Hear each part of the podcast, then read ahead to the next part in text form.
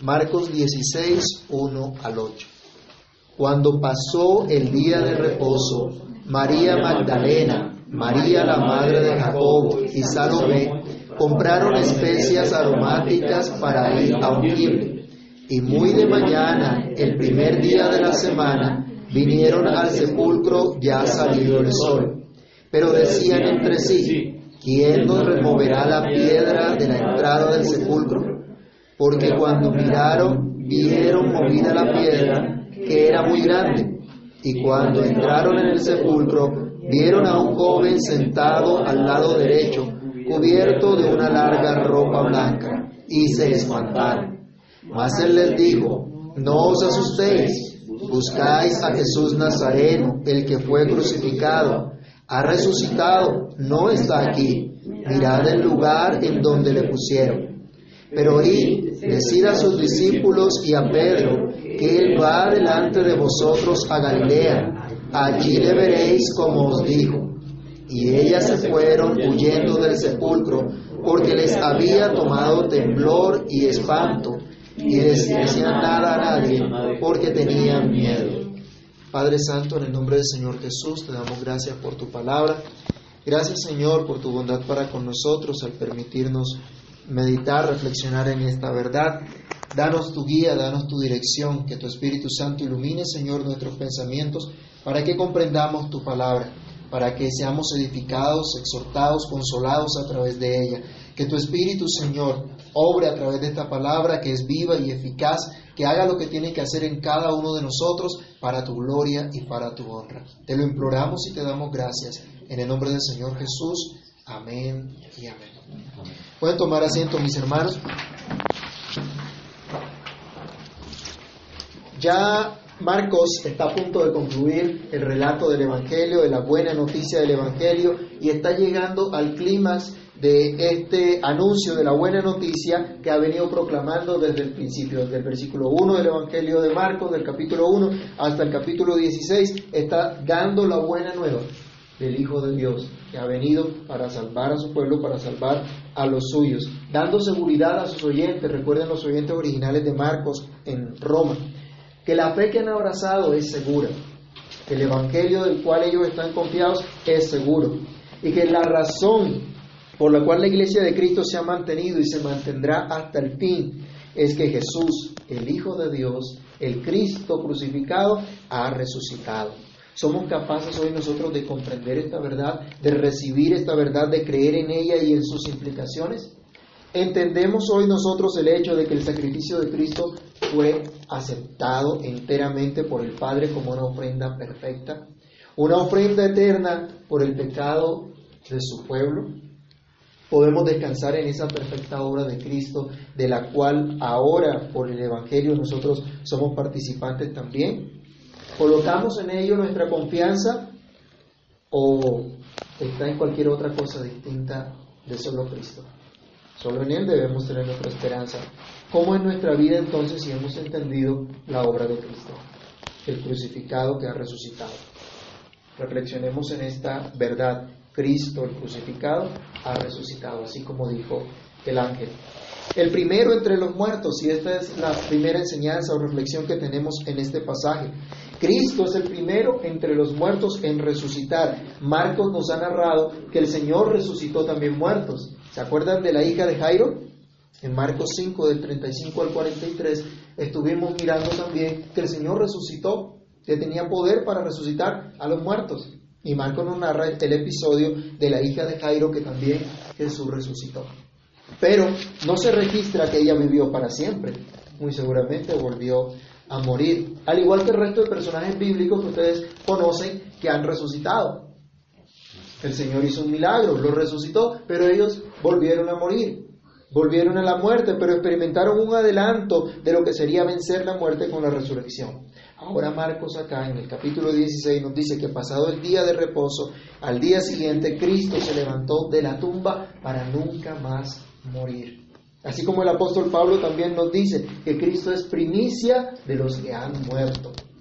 Y, por lo tanto el que asegura la vida a todos aquellos que creen. Vayamos a 1 Corintios 15, 20 para recordar estas palabras del apóstol Pablo que nos eh, enfatiza entonces que Él es el primero en resucitar y el único que puede darnos realmente vida. ¿Qué dice 1 Corintios 15, 20? Mas ahora Cristo ha resucitado de los muertos, primicias de los que durmieron es hecho, porque por cuanto la muerte entró por un hombre, también por un hombre la resurrección de los muertos, porque así como en Adán todos mueren, también en Cristo todos serán vivificados, pero cada uno en su debido orden Cristo, las primicias, luego los que son de Cristo en su venida. El primero en resucitar, en vivir para siempre, entonces nos dice Pablo también, es Cristo. Y lo hizo, según Marcos, luego de cumplir toda obra de Dios. Vayamos un momento a Génesis capítulo 2, versículos 1 al 3. Y miremos lo que nos dice el relato sagrado de la creación, lo que Dios hizo. ¿Y qué pasó cuando hizo Dios todas las cosas? Génesis 2, 1 al 3. Leámoslo todos juntos. Génesis 2, del 1 al 3. Fueron pues acabados los cielos y la tierra y todo el ejército de ellos. Y acabó Dios en el día séptimo la obra que hizo, y reposó el día séptimo de todas las obras que hizo. Y bendijo Dios el día séptimo y lo santificó porque en él reposó de toda obra que había hecho en la creación. ¿Qué hizo Dios entonces en el día séptimo? Reposó, luego de haber creado absolutamente todas las cosas. Reposó y es precisamente lo que siguió después de la muerte de Cristo. Acuérdense, Él murió, fue sepultado y comenzó ese reposo, ese gran reposo solemne que había en esa fiesta pero era mucho más solemne por la obra que Cristo había concluido, que había consumado en la cruz del Calvario, dando Cristo un verdadero reposo para los hijos de Dios, como vimos inmediatamente en los versos anteriores en la semana pasada. En tres ocasiones el Señor Jesús había anunciado y había declarado directamente a sus discípulos que Él debía morir. Vayamos a Marcos 10, 32 al 34 que fue la tercera oportunidad en la que él repitió lo que había dicho en 9.30 al 32, en 8.31 al 33, acerca de su muerte y de su padecimiento, pero también de su resurrección. ¿Qué dice Marcos 10, 32 al 34? Iban por el camino subiendo a Jerusalén y Jesús iba adelante y ellos se asombraron y le seguían con miedo.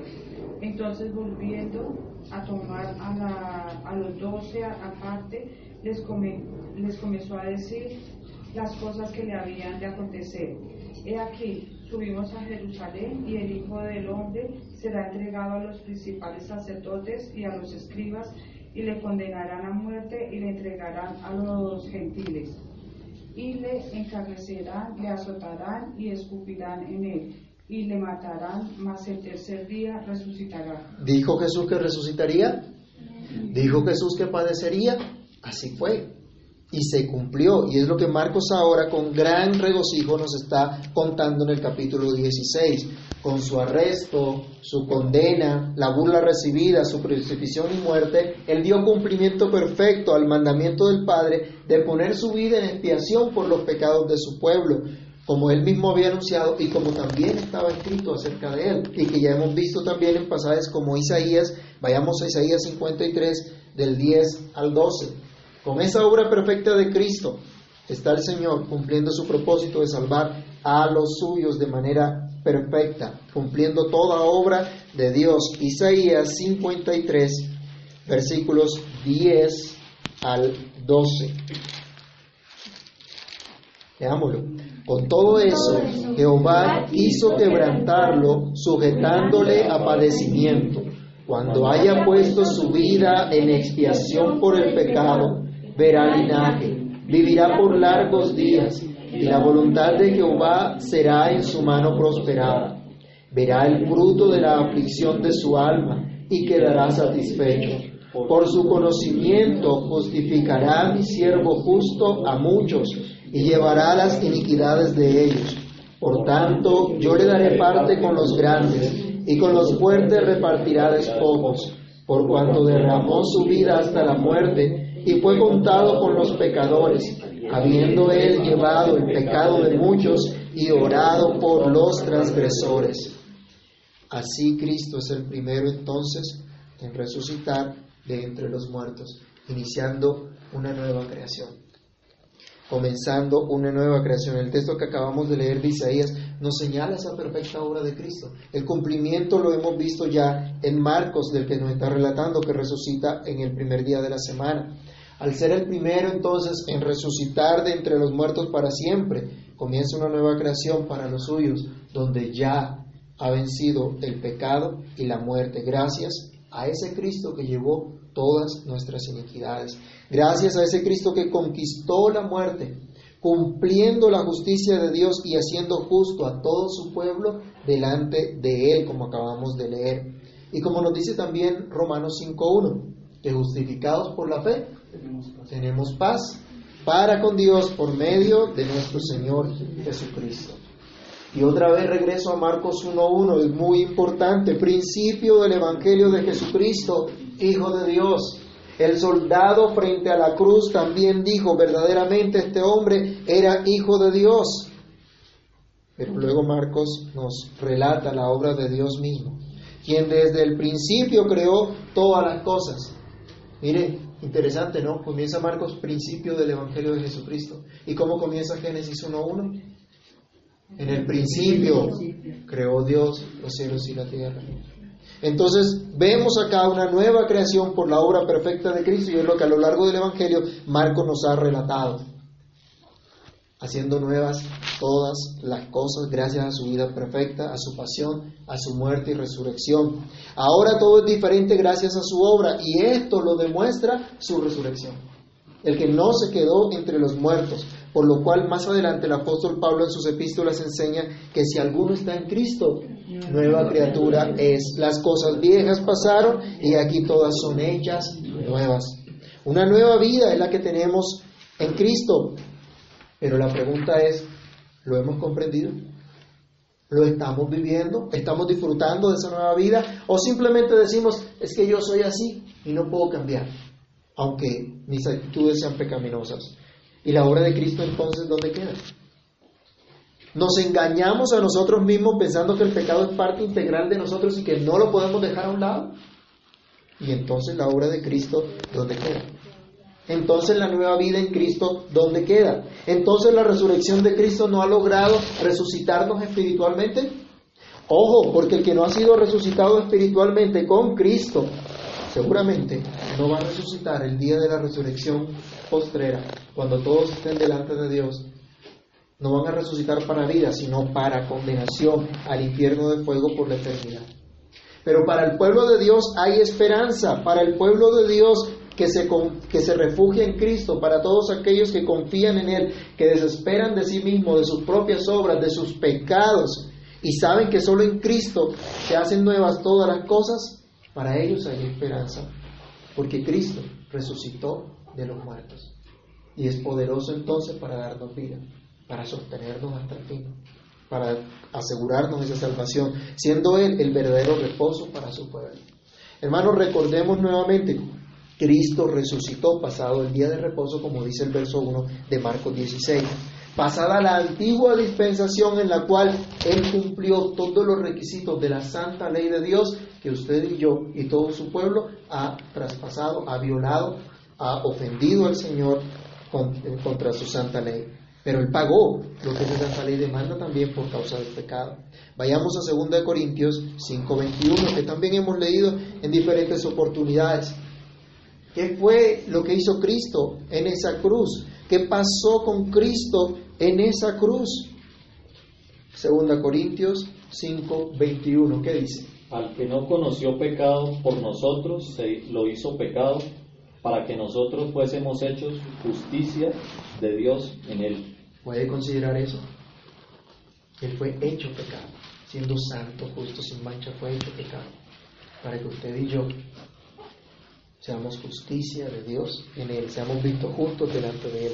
Así que nuestro descanso eterno está solamente en Cristo, no en nuestras buenas obras no es lo que nosotros podamos llegar a hacer. Ahora hay que tener claridad con esto. ¿Debemos tener compromiso con buenas obras? ¿Deben nuestras vidas reflejar buenas obras? Claro que sí. Porque la Biblia misma nos enseña, Dios mismo nos enseña en Efesios 2.10 a, a través del apóstol Pablo, que las buenas obras deben ser resultado de nuestra fe en Cristo, de haber sido hechos nuevas criaturas en Cristo. Allí se nos dice que somos creados en Cristo, que somos criatura de Dios en Cristo, ¿para qué? Para buenas obras. No la que nosotros nos inventemos, sino la que Dios preparó de antemano para que anduviéramos en ella. Todos tus pecados han sido perdonados en Cristo. Ya no tienes deuda con Dios si has confiado en Cristo. Solo esto es verdadero reposo. Cuando entendemos que justificados por la fe tenemos paz para con Dios, hay verdadero reposo para nuestras vidas, verdadero consuelo, verdadero descanso, verdadero y suficiente motivo para adorar a Dios cada domingo cuando nos reunimos a celebrar su nombre para adorarle. Pues un día como hoy, el Señor resucitó e inició para nosotros una nueva creación. Así que ahora debemos deleitarnos en lo que Él ha hecho. Otra vez, las cosas viejas pasaron. Y aquí todas son hechas nuevas. Y nos preparamos para disfrutar en el cielo nuevo y la tierra nueva esa gracia de Dios para siempre, por lo que Cristo ha hecho. Y gracias a lo que Cristo ha hecho, podemos descansar también y que tenemos vida en su nombre. No pereceremos, sino que tenemos vida eterna. Y ese que resucitó a la hija de Jairo, el mismo que resucitó de entre los muertos, nos resucitará a nosotros en el día final para siempre. Y ya te ha resucitado espiritualmente al darte fe en Él como tu Rey y Señor, como tu potente y amante Salvador. Así que no busques descanso ni consuelo en nada ni en nadie fuera de Cristo, porque sin Cristo todo es engaño todo es maldad, todo es vano y un día va a desaparecer. Así que no dudes, hermano, en confiar solamente en Cristo, no dudes en seguir solamente a Cristo. Él solamente es tu reposo, tu descanso, tu consuelo para ti, para todo su pueblo. Él ha vencido al mundo y aunque tengamos aflicciones, Él nos ha dicho, confiad, yo he vencido al mundo. Ya no hay que buscarle entre los muertos. Esa es nuestra segunda reflexión. Las mujeres que fueron al sepulcro sinceramente y abnegadamente querían ofrecer un servicio al Señor aún después de muerto. Seguían todavía a su maestro y diligentes compraron ungüentos para ungir el cuerpo muerto del Señor Jesús.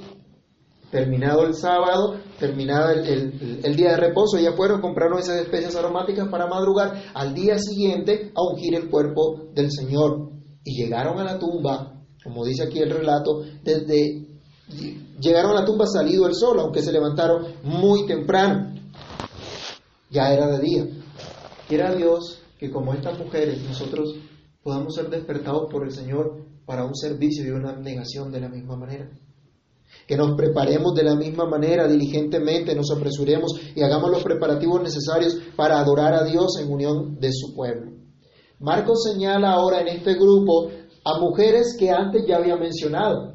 Recuerda que había unas mujeres viendo en la cruz cuando Él fue crucificado y que esas mismas mujeres vieron donde Jesús fue sepultado. Ahora estas mismas mujeres son las que van a la tumba y serán testigos de primera mano, han sido ya testigos de primera mano de las obras, el padecimiento, la muerte y la resurrección de Cristo. Miren el privilegio que Dios les dio. Pero a estas mujeres el Señor Jesús no las comisionó como apóstoles, o apóstoles, como algunas ya se la están dando, ¿no? Bien por ahí.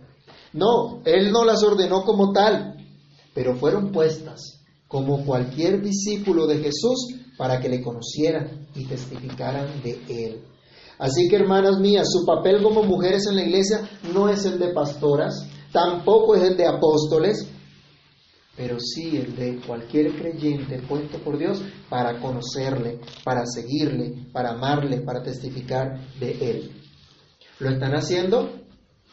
Hermanas queridas, ¿están cumpliendo su rol como testigos de Cristo con sus hijos, sus familiares, sus conocidos? ¿Cómo están sirviendo al Señor? Pero no solo hermanas, sino hermanos también, todos, hombres y mujeres, tengan en cuenta que ese servicio al Señor ya no es necesario hacer un servicio a un muerto, porque Él vive. Este, estas mujeres creyeron que debían darse prisa, madrugar para ir a ungir el cuerpo del Señor, porque seguramente pronto comenzaba el proceso de descomposición. Ellas simplemente habían visto, Él está muerto, Él está sepultado, y tenían que ir rápidamente a hacer esto. Pero estaban inquietas porque para ofrecer ese servicio al Señor necesitaban que esa piedra grande que estaba tapando el sepulcro fuera removida. Y seguramente ellas no tenían la fuerza para remover esa piedra. Pero a pesar de eso, del obstáculo que veían, siguieron a ofrecer su servicio al Señor. Que Dios nos ayude a, ver ese buen ejemplo también. En ese sentido. ¿Cuántos de nosotros vemos obstáculos para servir a Dios? ¿Cuántos de nosotros vemos obstáculos para dedicarnos al Señor? Para consagrarnos a Él, para ser parte activa de su pueblo, de su iglesia. Y nos preocupamos por los obstáculos. Bueno, el Señor se encargará de los obstáculos. Eso fue lo que pasó acá. Vayamos otra vez, versículos 1 al 3 de Marcos 16. Cuando pasó el día de reposo, María Magdalena, María la madre de Jacobo y Salomé compraron especies aromáticas para ir a ungirle. Y muy de mañana, el primer día de la semana, vinieron al sepulcro ya salido el sol. Pero decían entre sí, ¿quién nos removerá la piedra de la entrada del sepulcro? Preguntémonos un momento, ¿habían escuchado estas mujeres la palabra de Cristo respecto a su resurrección?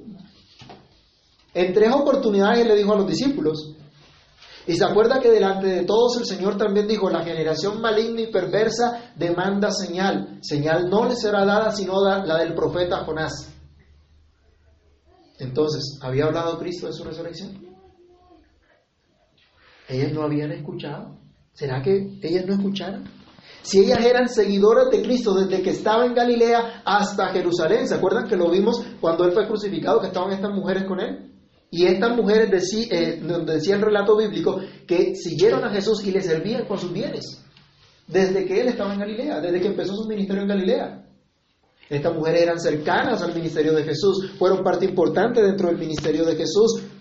Entonces no habrían escuchado que Él resucitaría el tercer día. Entonces, ¿por qué fueron a ofrecer el servicio al Señor Jesús en esa condición si Él ya había resucitado?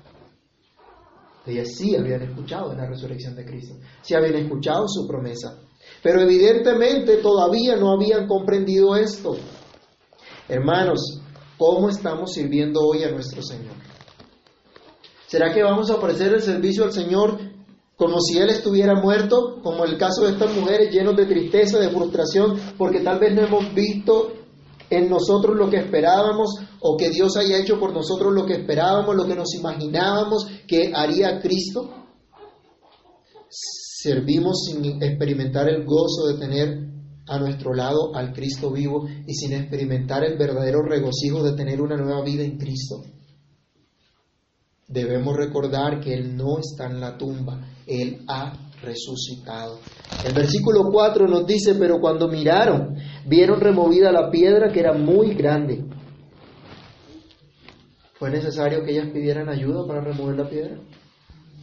¿Fue necesario que alguien viniera a, quitarles esa, esa piedra o que ellas empezaran a, a mover la piedra para entrar y ofrecer su servicio al Señor. No, no tuvieron que hacerlo, no tuvieron que pedirle ayuda a nadie. Dios mismo se encargó de ello. Pero Dios no removió la tumba, no hizo que vinieran los ángeles, removieran la tumba para que Cristo saliera. Algunos de pronto pudieran pensar, bueno, el Señor le movió la piedra para que Cristo saliera. Como pasó con, con Lázaro, ¿se acuerdan? Cuando fue resucitado. No, no fue necesario esto. El Señor no abrió no movió la piedra para que eh, Jesús saliera, sino para que estas mujeres entraran al sepulcro y vieran que Él había resucitado. Que ya no era necesario ese servicio que ellas pretendían darle. Acuérdense que Él ya había sido ungido antes, cuando estaba vivo. Aquí hago un paréntesis, ¿no? Si vamos al Señor con nuestras fuerzas, con lo que Dios nos da, ahora que podemos, ahora que tenemos fuerza, que tenemos ánimo, que tenemos vigor, que tenemos los medios que Dios nos da, si vamos con todo nuestro corazón y expresemos nuestro amor sincero a Cristo. Bueno, estas mujeres vieron removida la piedra, Dios se encargó de quitar este obstáculo para que ellas pudieran ver que Cristo había resucitado. Y hermano, cuánto anhelo yo también hoy que el Señor quite las piedras, que quite las vendas, que quite los obstáculos que cada uno de nosotros podamos tener para ver a ese Cristo resucitado actuando en nuestras vidas. Que Dios quite todas estas cosas para que nos llene de gozo, el gozo de su salvación y que le sirvamos no con tristeza, no con frustración ni por obligación, sino llenos de amor, de verdadero gozo, de entrega, de pasión, disfrutando una nueva vida que Él nos ha dado, experimentando a cada momento la gracia de Dios en nuestras vidas, en nuestra familia, en nuestra comunidad. Cristo ya no está en la tumba. La tumba está vacía, Él ha resucitado. Recuerda esto y una, una y otra vez porque esto es el fundamento de tu fe, porque esto es lo que te asegura que el sacrificio de Cristo en la cruz fue aceptado por Dios y por ese sacrificio es que todos tus pecados han sido perdonados y ahora puedes vivir para Cristo. Si Él no hubiera resucitado, tu fe sería vana y no serviría de nada tu confesión de fe en Cristo. Así que ya no hay razón para temer. Vayamos al versículo 5 y versículo 6 de Marcos. Y cuando entraron en el sepulcro vieron, una, vieron un joven sentado al lado derecho, cubierto de una larga ropa blanca, y se espantaron. No dice que se llenaron de gran gozo, de júbilo al ver que no había en la tumba el cuerpo del Señor, sino que se asustaron al ver al ángel. Mas él les dijo, no se asusten. Buscan a Jesús Nazareno, el que fue crucificado ha resucitado, no está aquí, mirad el lugar en donde le pusieron. Ellas se llenaron de espanto, se aturdieron al ver la piedra removida. El ángel, miren, qué, qué contraste, ¿no? Primero estaban inquietas por la piedra y ahora están espantadas por la piedra, porque la piedra fue removida. ¿Cuántos de nosotros actuamos muchas veces de esas maneras inconsistentes, no? Oramos al Señor, Señor permite esto, y cuando Dios permite eso, cuando vemos la respuesta de Dios, entonces también nos espantamos, también nos asustamos. ¿Quién no se entiende, no? Pero bueno, hermanos, el, punto acá es que ellas estaban aturdidas, estaban em, amedrantadas al ver a la, la, piedra removida, el ángel en la tumba, la tumba vacía. No entendieron lo que estaba pasando. No comprendieron lo que estaba ocurriendo porque no esperaban lo que estaba sucediendo en esa mañana no comprendían la grandeza de la maravillosa gracia de Dios que se les estaba dando. Esa maravillosa gracia de contemplar con sus propios ojos que Cristo no estaba en la tumba, sino que estaba vivo. Por eso el ángel le reitera estas palabras. Ustedes buscan a Jesús para ungirlo. A ese que habitó mucho tiempo en Nazaret, en la región de Galilea. Bueno, ese Cristo que fue crucificado ha resucitado le da una maravillosa noticia. Él dice, miren, no está en la tumba, miren el lugar donde lo pusieron, aquí no está. Así que no se asusten más, no tengan más miedo, no tengan más frustración, piensen de ahora en adelante conforme a la verdad de Dios y no conforme a lo que ustedes se habían imaginado hasta ahora. Piensa correctamente acerca de Dios y no conforme a lo que tú quieres de Dios. Hay diferencias. Hay gente que se hace su propio Dios, el Dios que se imagina. Debemos pensar, renovar nuestra manera de pensar de acuerdo a lo que Dios nos dice, a lo que Dios nos manifiesta. Quiera Dios, hermanos, abrir nuestros oídos, nuestro entendimiento para que pensemos conforme a lo que Él dice y no conforme a nuestros caprichos o a nuestros pensamientos alejados de la verdad bíblica, de lo que sentimos o percibimos equivocadamente. Si hacemos caso a lo que Dios nos manda, entonces el hecho de que Cristo ha resucitado realmente va a llenar de profundo gozo nuestras vidas. Y el espanto, el miedo, el temor tendrán que desaparecer, tendrán que dar un paso para que entonces nos dediquemos al gozoso servicio a Dios, con júbilo y gran dedicación a nuestro maravilloso Salvador. Esto nos lleva a nuestro tercer punto. ¿Cuál fue la actitud entonces ante esta buena noticia? Versículo 8. ¿Qué fue lo que ellas hicieron? Todos. Y ellas se fueron huyendo del sepulcro porque les había tomado temblor y espanto. Ni decían nada a nadie porque tenían miedo. ¿Cómo les parece? Deberían estar llenas de gozo. El Señor ha resucitado. Qué buena noticia.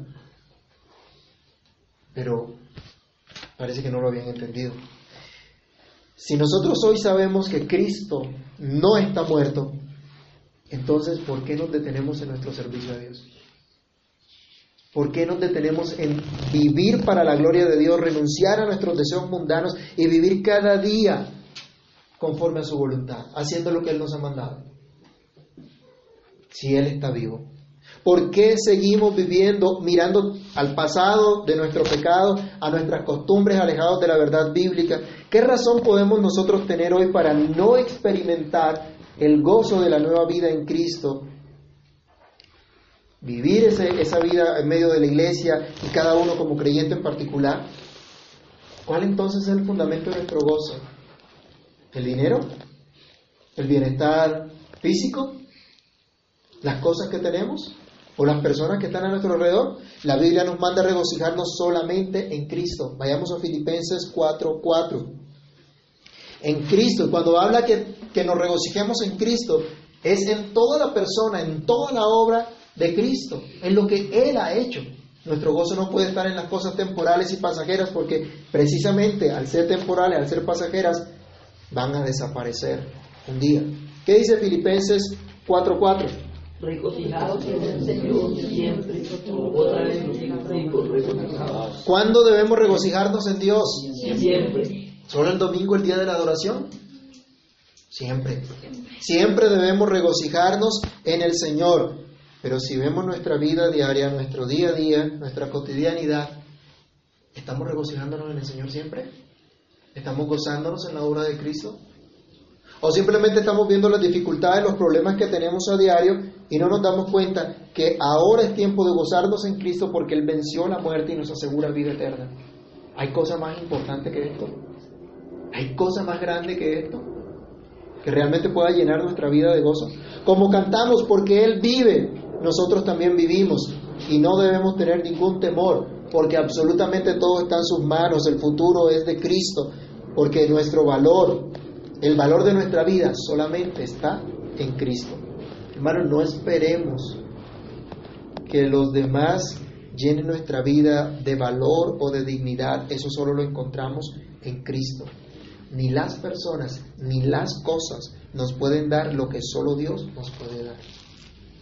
No pretendamos ser llenos en lo que es pasajero, en lo que es temporal. Miremos más bien el amor de Dios en Cristo, que ha pagado por absolutamente todos nuestros pecados y ha resucitado para que sepamos que tenemos seguridad del eterno amor de Dios que, con el cual decidió amarnos en su Hijo Jesucristo, haciéndonos ahora nosotros sus hijos en Cristo. Entonces, ¿por qué mirar las cosas temporales del mundo, que son pasajeras? La vida que Cristo nos da es para siempre. La resurrección de Cristo de entre los muertos lo asegura. El día que tengas que partir, cuando tengas que estar en la presencia de Dios, las personas que están a tu lado, que están a tu alrededor, no te van a dar consuelo, no te van a dar seguridad ni vida eterna. Y los bienes que tengas a tu alrededor tampoco lo harán. Solo Cristo podrá hacerlo, porque Él venció la muerte y nos asegura la vida eterna. Entonces, hermanos, hay que gozarse en el Cristo vivo, quien ha cumplido todo lo que ha prometido y seguirá cumpliendo.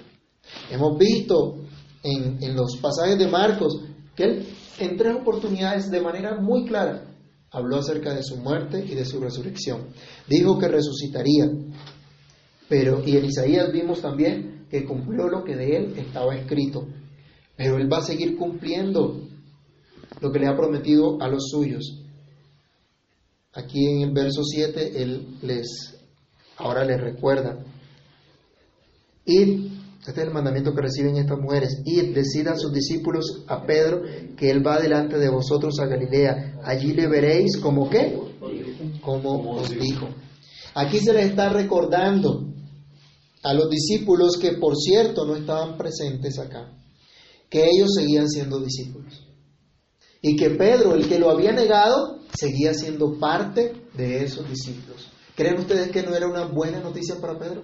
Que no era un consuelo para él saber que a pesar de su pecado, el Señor había llevado ese pecado en la cruz y que lo había restaurado. Vayamos al, a Marcos también, capítulo 14, cuando el Señor anunció la negación de Pedro y lo que pasaría después de su resurrección. Marcos 14, 26 al 28. Cuando hubieron cantado el himno, salieron al monte de los olivos. Entonces Jesús les dijo, todos os escandalizaréis de mí esta noche, porque escrito está, heriré al pastor y las ovejas serán dispersadas. Pero después que haya resucitado, iré delante de vosotros a Galilea. Él anunció que todos lo iban a negar, a un Pedro. Más adelante dice, tú me vas a negar tres veces. Pero les promete también que seguirá con ellos. Serían dispersos por un momento, pero Él los volvería a juntar. Él los restauraría.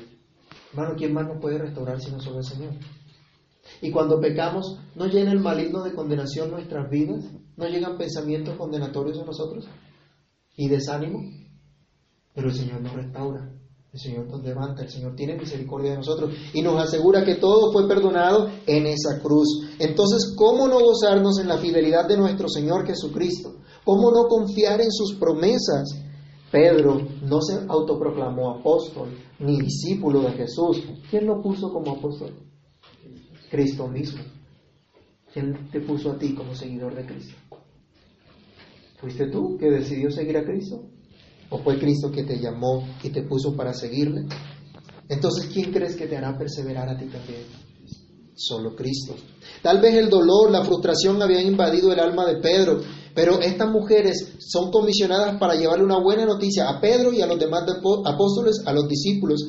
Y la buena noticia es, el Señor ha resucitado seguirá con ustedes en donde quiera que estén, en donde quiera el Señor los lleve. Hermanos, el Señor no falla. Él cumple lo que ha prometido. No dudemos que Él hará como ha dicho. No dudemos que Él nos sustentará y nos guiará para que podamos hacer su perfecta y agradable voluntad. Así que escuchemos la buena noticia que Cristo ha resucitado y gocémonos en ese Cristo vivo, quien nos manda no temer y testificar de Él. Versículo 8 de Marcos 16, hemos leído, las mujeres salieron gozosas y contando, Cristo resucitó, Cristo resucitó. No, Marcos nos dice que inicialmente no fue así. Y este verso 8 contrasta la buena nueva con la actitud temerosa de estas mujeres. Ellas sí se gozaron en la buena nueva. Por los demás relatos paralelos eh, sabemos que así fue. Pero Marcos nos está resaltando que la mayor actitud que ellas mostraron en ese preciso momento fue la de temor. Estaban aturdidas, llenas de miedo, no comprendían a cabalidad lo que estaba ocurriendo, porque no se esperaban esto. Acuérdense, ellas iban simplemente a ungir el cuerpo muerto del Señor Jesús. Aunque habían escuchado la resurrección, no habían entendido que literalmente se cumpliría. A pesar de ello, se les mandó, no teman, no se asusten, no tengan miedo y vayan y testifiquen a los discípulos que Él ha resucitado. Nosotros también recibimos esa comisión de dar la buena noticia de Cristo. Si las hemos recibido, claro está. Debemos compartirla entonces con su pueblo. Así como al reunirnos un día como hoy para la adoración al Señor, compartimos la buena noticia que Cristo ha resucitado. Pero también al vivir nuestro día a día con gozo en Cristo por esa nueva vida que nos ha regalado, al demostrar con nuestras acciones, con nuestras actitudes, con lo que decimos, con lo que vivimos, que también ese Cristo vivo está viviendo dentro de nosotros. No temer y testificar de Cristo es asumir nuestro compromiso como seguidores de Jesús, de vivir para su gloria cada día en todo cuanto el Señor nos permita vivir, ser y hacer. La pregunta es, ¿lo estamos haciendo? ¿O seguimos aturdidos y temerosos por las circunstancias que llegan, a, nuestro, a nuestro diario vivir, por no comprender a cabalidad la buena noticia del Evangelio? ¿Qué nos impide disfrutar de la buena noticia y compartirla? ¿Será nuestra propia rebeldía contra la palabra de Dios? En conclusión, hermanos, Jesús el Cristo, dice Marcos, ha resucitado. El primero de entre los muertos, para dar reposo completo, verdadero a los suyos. Así que ya no hay que buscarle entre los muertos ni pretender ofrecer un servicio a Él como si estuviera muerto, un servicio de frustración y de temor como si Él no fuera capaz de ayudarnos y sustentarnos porque vive. Al contrario, debemos estar llenos de profundo gozo porque su resurrección es prenda segura de nuestra vida eterna. prenda segura de nuestra salvación que fue efectuada por Él de manera perfecta, de manera completa, al ofrecer su vida a Dios y al ser aceptado esa ofrenda delante de Dios, resucitó, no está muerto. Nuestro Dios entonces está con nosotros. Así que confiemos en sus promesas, atendamos a sus palabras, obedezcamos a sus mandamientos, arrepintámonos por no mantener un compromiso verdadero con Cristo, de vivir para Él, de no tener esa vida de regocijo en, Cristo. Y roguemos que comprendamos esa buena noticia, que entendamos esa buena noticia que debía recibir Pedro y los demás discípulos. Sigamos confiando en el Señor que nos dice que todavía somos suyos, todavía somos sus discípulos. Él va delante de nosotros. Sigamos entonces a nuestro glorioso Señor, puesto que Él ha resucitado. Oremos. Padre bueno, en el nombre del Señor Jesús te damos gracias por tu bondad. Gracias por la buena noticia que tú nos has traído. Gracias porque tu sacrificio fue perfecto, Señor Jesús. Al resucitar nos aseguras la perfección de tu sacrificio, de tu obra, y nos garantizas por completo vida eterna, justificación, redención. Ahora, Señor, somos tuyos. A pesar de nuestros pecados, a pesar de nuestras faltas, somos tuyos porque tú has llevado en la cruz todos estos pecados, porque hemos sido perdonados. Señor, permítenos comprender esta verdad gloriosa y llénanos de ese gozo para poder luchar contra nuestros pecados, contra nuestros deseos mundanos y vivir realmente para la gloria de tu santo nombre. Vivir, Señor, comprometidos contigo como tus seguidores. Vivir para tu gloria en nuestro día a día, en lo que tú nos permitas vivir cada día, Señor. Ayúdanos a comprender que la resurrección de Cristo es el fundamento de nuestra fe y por ello es que nosotros vivimos también porque Él vive. Padre Santo, permítenos ahora vivir entonces con regocijo esa nueva vida que tenemos por la fe en tu Hijo Jesús, que nos ha perdonado y nos ha justificado delante de ti. Señor, socórrenos para que no nos distraigamos con las cosas de este mundo y entendamos lo que tú has hecho y nos gocemos en lo que tú has hecho Señor, que el temor pueda quedar a un lado y que la buena nueva llene nuestros corazones a tal punto que podamos obedecer a tu palabra de ir y testificar la buena noticia que hemos recibido. Ayúdanos, Señor mío, y que tu palabra penetre en lo profundo de nuestro corazón y haga lo que tiene que hacer en cada uno de nosotros. Padre Santo, gracias te damos por tu gran bondad por esta buena noticia que hoy nos recuerdas, que hoy nos das. A tu nombre la honra y el poder, ahora y siempre, en el nombre del Señor Jesús. Amén y amén.